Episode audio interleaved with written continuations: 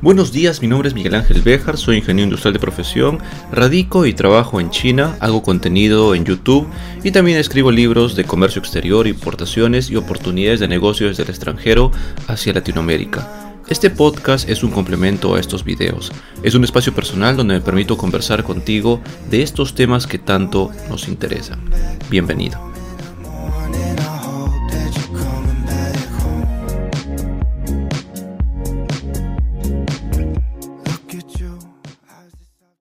Muy buenos días con todos empresarios. El día de hoy me encuentro nuevamente aquí desde el gigante asiático y quiero conversar con ustedes. Eh, bueno, como siempre conversamos de todos los temas. Eh, muy tenemos mucha libertad en el podcast, ¿no? Es muy diferente a, YouTube, Facebook, eh, Instagram porque es otro tipo de formato. Siempre el video yo creo que te limita un poco, ¿no? Pero me encuentro el día de hoy exactamente, para las personas que no sepan, estoy en abril, es la noche de un 11 de abril en China, en Guangzhou, en China. El clima está relativamente bien. El clima es importante en Asia porque hay temporadas que el clima está en 4 grados. Hablamos los, los meses de diciembre, noviembre, enero. Y puede pasar hasta 40 grados en, los meses incluso de julio, eh, agosto. Son temporadas para mí un poco complicadas para estar aquí en el gigante asiático. El día de hoy les quiero conversar del tema, como han visto en el video, el tema del COVID en China que nosotros todos saben, es, algo de saber popular. Eh, la eficiencia, la eficacia, eh, el éxito que tiene el, gobierno chino, el Partido Popular chino, para tratar con el COVID. ¿no? Nadie puede de ninguna manera atreverse siquiera a dudar de los resultados que tiene en función del control, de las medidas, eh, de todo lo que conlleva el combatir el COVID, ¿no? este virus, esta enfermedad, esta enfermedad en algunos casos. Y por eso, por eso precisamente quiero conversar con ustedes porque yo la última pandemia que hubo, el último gran lockdown, es decir, la cuarentena obligatoria que se hizo dentro de China, yo no me encontraba aquí, yo me encontraba en Centroamérica por mi trabajo, me mandaban por proyectos, estuve en Panamá, estuve en Costa Rica, no tuve la oportunidad. Sin embargo, ahora me encuentro en China, ha habido un gran rebote mucho más fuerte de lo esperado en ciudades como en Shanghai, Harbin al norte de China, yo me encuentro al sur de China. Las realidades son totalmente opuestas, pero también está empezando casos, se rebrote. Y les quiero comentar un poco las medidas que toma. Obviamente son medidas que solo el gobierno chino se puede aplicar. No podrían ser aplicables en un país occidental, no solo por el tema cultural, sino también yo diría por las diferencias eh, morales que hay. Eh, hay que entender mm, y hay que definir claro que la, gran diferencia entre la ética y la moral es que la moral eh, está definida básicamente por una comunidad, por tradiciones, eh, tiene límites geográficos la definición de la moral, que es muy diferente a la ética. ¿no? La ética se puede considerar universal, por eso me refiero únicamente al tema de la moral. Y no solo con China, con el mundo. La moral de los japoneses es muy diferente a la moral de los, de los colombianos y la moral de los colombianos puede ser muy diferente a la moral de nosotros los peruanos, ¿no? Entonces, la moral sí es, es definida por un área, en este caso, o por una sociedad. Y lo que pasa en China es que aquí toman medidas para combatir el COVID de rebrote que podrían ser consideradas eh, moralmente exageradas ¿no? en nuestra región.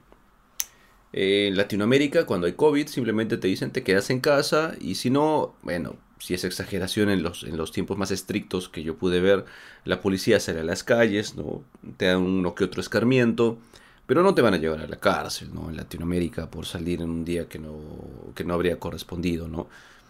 Si tienes poder adquisitivo, esta es una zona de repente un poco más pudiente, lo único que podrían hacer es eh, ponerte una multa. Por otro caso, te podrían llevar de repente a la comisaría para que pases la noche. Eh, no pasa de un escarmiento, no pasa de, un pago que se tiene que realizar. Eh, sin embargo, en China las medidas son mucho más estrictas y los, eh, los castigos por no cumplirlas suelen ser un poco más drásticos. ¿no? En el caso de los extranjeros, incluso puede haber el caso de la expulsión dentro de China dependiendo de la falta en la que incluyas. Eh, pero para los mismos chinos también el tema de las, de las cargas impositivas que se tienen, el tema de las multas, el tema de, los, de las reprimendas que se hacen al respecto suelen ser un poco más fuertes.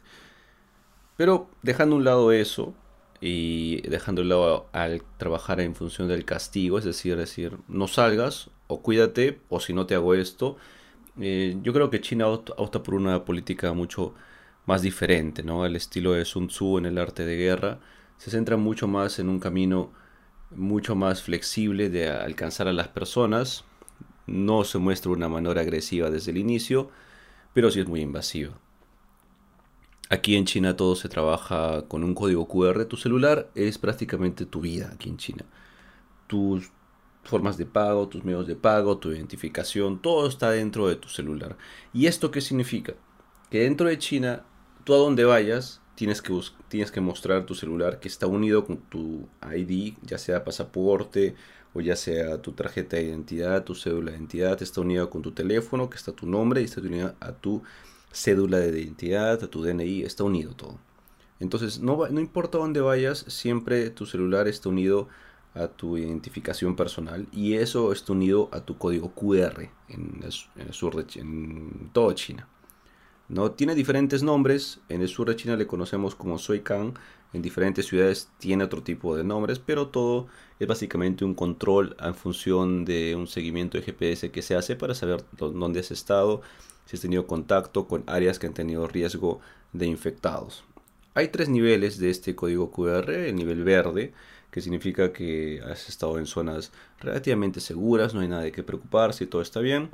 Eres libre de andar eh, donde tú quieras, mm, tienes libertad de movimiento. Si tienes el código amarillo, hay cosas, hay 90% de las cosas diarias no las puedes realizar. Si tienes el código amarillo, si tan solo tú has ido a un restaurante que ha habido el caso de un infectado hace dos días, ni siquiera mismo día, tu código va a cambiar a amarillo. Y eso significa que aquí absolutamente en casi todo lado antes que tú entres a cualquier recinto, bus, taxi, eh, centro de entretenimiento, restaurante, tu centro laboral, tu propio departamento, te van a pedir el código QR. Y si es amarillo, no vas a poder ingresar. Es decir, quiero que entiendan la gravedad de esto. Si yo dejo mi departamento hoy día en la mañana, que yo pago al dueño del departamento por vivir aquí de una manera legal, tengo un contrato por un año, cumplo con todos mis impuestos, vivo en función de la ley, pero si dejo mi departamento el día de hoy por la mañana, y en el transcurso del día, por cosas de la vida, mi código QR cambia amarillo porque de repente el carro en el taxi en el que estaba cruzó por una zona donde también cruzó un infectado, que estaba en un taxi y no hubo ni siquiera un contacto. Va a haber una coincidencia de GPS si mi código va a cambiar del verde al amarillo. Y cuando yo intente ingresar a mi departamento, el guardia de seguridad, si es estricto, no me va a dejar ingresar. Y nadie va eh, siquiera a tratar de defender mi derecho a entrar al departamento por el cual yo pago. Quiero que entiendan que eso puede pasarme. Entonces, yo debería buscar un lugar donde quedarme, pero nadie me va a dejar ni siquiera rentar un apartamento porque tengo un código amarillo. Entonces voy a tener que llamar contactos. Chinos no, porque ellos tienen mucho temor a este tema del código. Entonces tiene que ser un extranjero y dejar el celular a un lado, agarrar otro celular. Eh, entonces ya deja de. Deja del tema de la seguridad personal, de, preocuparte por tu salud, preocuparte, la preocupación que hay en Latinoamérica del tema del COVID es prácticamente en función de la salud. Tú no quieres que te dé COVID porque te preocupas por tu salud, no quieres que te empeore, no quieres tener ninguna pérdida en la familia. Esa es la preocupación. Sin embargo, aquí que cambie tu código QR de verde a amarillo significa que muchas cosas incluso no podrías trabajar. O si vas a un centro de cuarentena, si tu código está en rojo, que te ha salido un resultado positivo de COVID, pueden llevarte a centros en los que como extranjero tú tienes que pagar eh, costos que ascienden los 5 mil dólares. Y para muchas personas estas son cantidades eh, no tan accesibles. Entonces ya no se vuelve aquí, desde mi punto de vista, el COVID simplemente un tema de salud, una preocupación de salud, una preocupación del cuerpo, de la higiene personal. No, se vuelve más una preocupación económica, se vuelve una preocupación de, de trabajo. Sientes que tu trabajo puede ser afectado, tu vida diaria, si haces negocio, no vas a poder ni siquiera tomar el taxi, no vas a poder ni siquiera entrar a un restaurante, eh, solo porque tu código QR ha cambiado a amarillo. Si eso no te parece a ti exagerado, si te parece a ti esto razonable, que muchos eh, países asiáticos lo podrían considerar aceptable, y yo hasta cierto punto lo entiendo porque hay una lógica detrás. eh, que estoy un poco con la garganta, no es COVID, espero. eh, si esto no te parece exagerado, en las hay algunas regiones en el, sur de China, yo te puedo de Guangzhou porque vivo aquí. Y hay algunas políticas que me he dado cuenta que se toman que pueden ser muy cuestionables. Cuando hubo un pequeño rebrote del COVID hace 4 o 5 meses, eh, se prohibió el ingreso de compras virtuales, entradas al cine, algo simple como el cine, a personas que no tuvieran un ID chino, una cédula de identidad chino. Un extranjero promedio que tiene visa de trabajo o negocios aquí no puede, no puede aplicar para una, un ID, una cédula de identidad china, un ID, un DNI chino, no puede, es solo para los locales. Entonces, solo podían ir al cine, comprar entradas eh, las personas que tenían un DNI chino.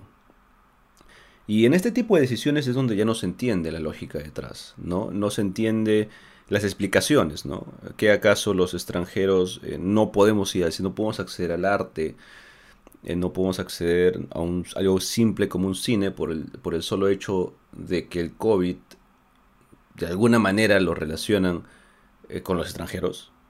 O sea, somos la primera línea de contagio, en otras palabras. Entonces ya llega un punto en el que la lógica se pierde. Es muy difícil entender el razonamiento detrás de estas decisiones, pero yo he tenido la experiencia de trabajar eh, con, instituciones gubernamentales dentro de China y entiendo hasta cierto punto la manera en la que piensa. Hay gente muy capaz, el gobierno chino, eso nadie lo puede negar. Eh, sin embargo, a veces el intelecto, a veces eh, la experiencia, no pueden romper paradigmas que China ha creado a través de las décadas. ¿no? Ese mismo miedo, se podría decir hasta cierto punto, eh, que muchas personas normalmente la tenemos, ¿no? Eh, miedo a lo desconocido, que es natural, eh, y también la falta de interés de conocer algo que no es, es, tuyo, ¿no? En Latinoamérica no tenemos ese problema porque somos una, una región multicultural, ¿no? No, no tenemos ningún problema en entender la cultura africana, la cultura asiática, china, porque verdaderamente todos nos, nos sentimos de alguna manera parte de una comunidad, ¿no? Eh, tenemos eh, todos los colores, todas las razas, todos los tamaños en Latinoamérica y eso nos permite a nosotros tener una amplitud, yo diría, de aceptación cultural mucho más amplia diferente, a diferencia de países asiáticos o europeos.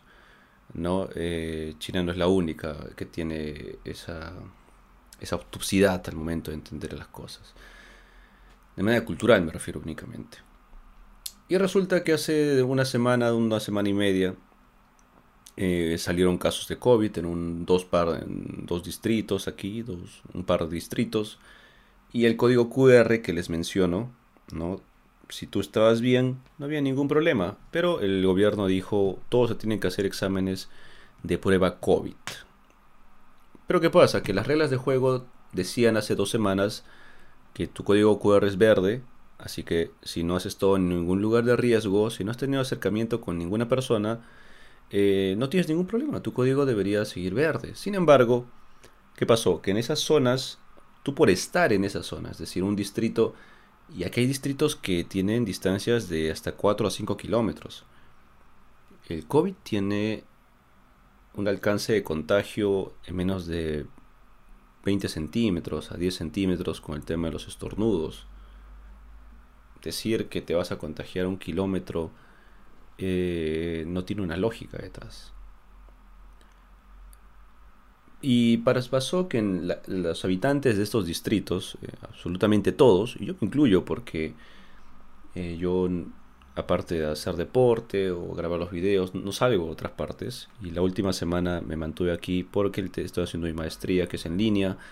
y estaba haciendo unas también, el tema de mis escritos, del libro que estoy escribiendo, eh, y cumpliendo todas las reglas de juego, estando, manteniendo todos los, índices, las recomendaciones de salubridad, mi índice relativamente cambió a amarillo.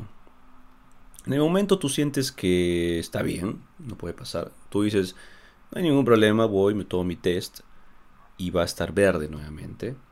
Lo cual hice al día siguiente. Me tomo el test, cambio a verde. y en menos de 24, en menos de 12 horas, nuevamente cambio a amarillo. Porque mi zona seguía siendo en la zona de supuestamente donde habían encontrado un caso. Y el día de hoy me he hecho otro test. La lógica dice que mañana de 5 de la mañana hasta las, como el día de hoy, hasta las 3 de la tarde, mi código va a estar en verde, si tengo suerte. Pero en toda la tarde va a cambiar amarillo y me ha pedido otro test. Entonces voy a tener que estar haciendo test diarios, eh, hospitales que verdaderamente me pueden dar una zona de riesgo. En hospitales o centros de COVID test hay mucho riesgo de contagio. Entonces, eh, ya se pierde el tema de la lógica, se pierde el tema de la capacidad de entender este tipo de decisiones o políticas que están. verdaderamente tener este código amarillo te inhibe de muchas cosas. Yo no puedo ir al gimnasio, no puedo entrar a un restaurante, no puedo, no puedo salir de mi departamento porque si salgo no voy a poder entrar. Así que, y si entro, tendré que entrar tal vez por la puerta de atrás, donde, donde está el depósito de basura. Entonces, eh, es muy complicado. Y esto les cuento a ustedes, eh, y es información obviamente que no se encuentra en redes sociales ni en los buscadores, simplemente por una falta de interés, una falta de... Yo diría por una falta de... Por una falta de... Esa sed de aprendizaje sobre la cultura asiática y como no hay una demanda en función de esto, la oferta obviamente es casi inexistente. ¿no? Pero les cuento a ustedes para que las personas que escuchan el, post, el podcast tengan en consideración hasta cierto punto eh, las medidas que tiene China, el, precio que hay que pagar por esta tolerancia cero del COVID. Y obviamente también para si hay alguna persona que tiene planeado venir a China, eh, esto no es nada en función si lo comparas con el tema de las cuarentenas que hay que hacer todavía. Yo vine, hice la cuarentena. Eh, y fue muy duro el tema de la cuarentena. Incluso hice cuarentena en una habitación que no tenía ventanas. Eh, y tú puedes decir que está bien, se puede hacer. Pero si esto es una habitación que está rodeada por mayólicas, sin ventanas, eh, casi una semana, sin ver la luz del sol, eh, ya no es tan fácil hacer el tema de la cuarentena para muchas personas.